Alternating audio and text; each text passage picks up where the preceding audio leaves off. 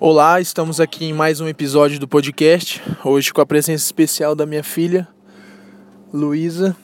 E hoje eu queria falar sobre como a nossa fama no passado pode interferir muito no nosso presente e no nosso futuro como empreendedor, como vendedor, na, na nossa profissão.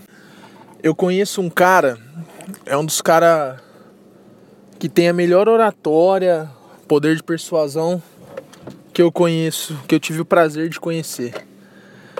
Só que o que atrapalha esse cara é a fama de, de roleiro, de criança que apronta, que fez um monte de cagada no passado.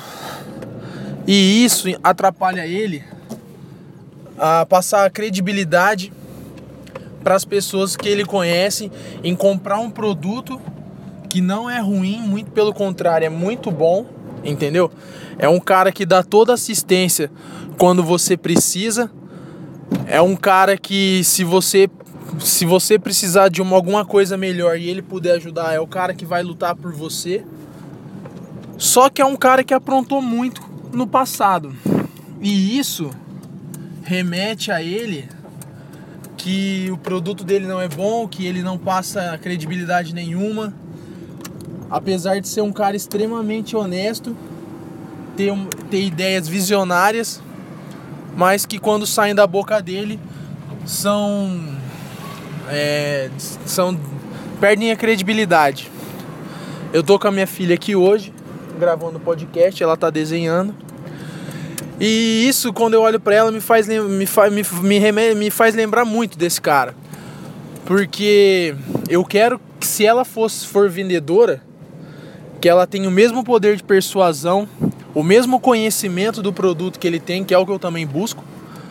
Só que é, o, eu quero que ela construa o futuro dela passo a passo, sem aprontar como essa pessoa aprontou.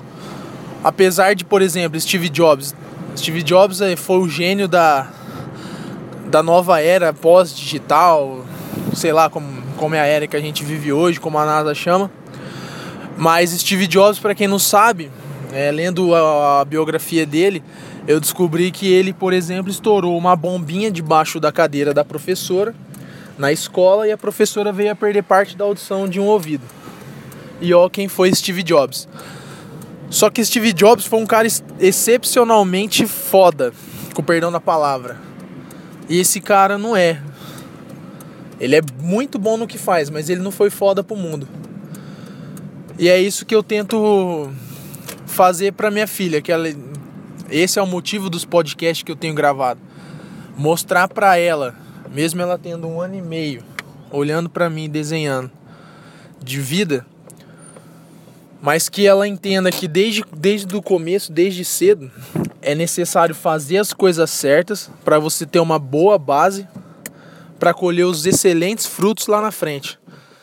Não tem como dar errado uma pessoa que só planta adubo, só planta em terreno fértil, a semente boa. É claro que a gente desvirtua um pouquinho ali, um pouquinho aqui, mas sempre com a correção dos pais, da nossa mente, dos nossos amigos. Se você não tem amigos que, que te façam essa correção, você não tem amigos de verdade. Eu tô deixando minha filha aqui na minha sogra e me veio uma história. História não, o que o pessoal fala, os antigos, né? Falam muito que anjo de casa não faz milagre. O anjo já é uma palavra que traz que a pessoa é correta desde sempre. Você imagina se a pessoa for uma pessoa que arteira, né? Bagunceira, para querer vender um produto para essas mesmas pessoas depois. Não tem como. Então, fica a dica se você tem filho, se você ainda é jovem, se você não é jovem, busca fazer as coisas certas, coisas certas em tudo, desde falar bom dia a uma pessoa que você não conhece, desde olhar para as pessoas sorrindo. Isso já me fez ganhar muitos clientes, pessoas que eu nem conhecia, mas só de falar um bom dia, de olhar sorrindo, de não andar com cara feia, de você se mostrar uma pessoa extremamente agradável. Porque pessoas, nós, seres humanos, só nos relacionamos com as pessoas agradáveis. É muito difícil a gente se relacionar, a não ser que não tenha jeito mesmo, com pessoas desagradáveis. Então é isso, espero que vocês tenham gostado. O que eu queria passar é hoje é isso, é uma história de um cara que eu conheço que é extremamente honesto, extremamente foda no que faz, mas tem esse detalhe de ter sido uma pessoa arteira que tenha aprontado muito. E mesmo que ele tenha toda a credibilidade do mundo, às vezes isso atrapalha ele nos negócios. A gente se vê no nosso próximo podcast. Se você gostou, compartilha nas redes sociais. Curta minha fanpage no, no, no Facebook, Arthur Calil Pelágio. E é isso aí. A gente se vê no nosso próximo podcast. Um abraço.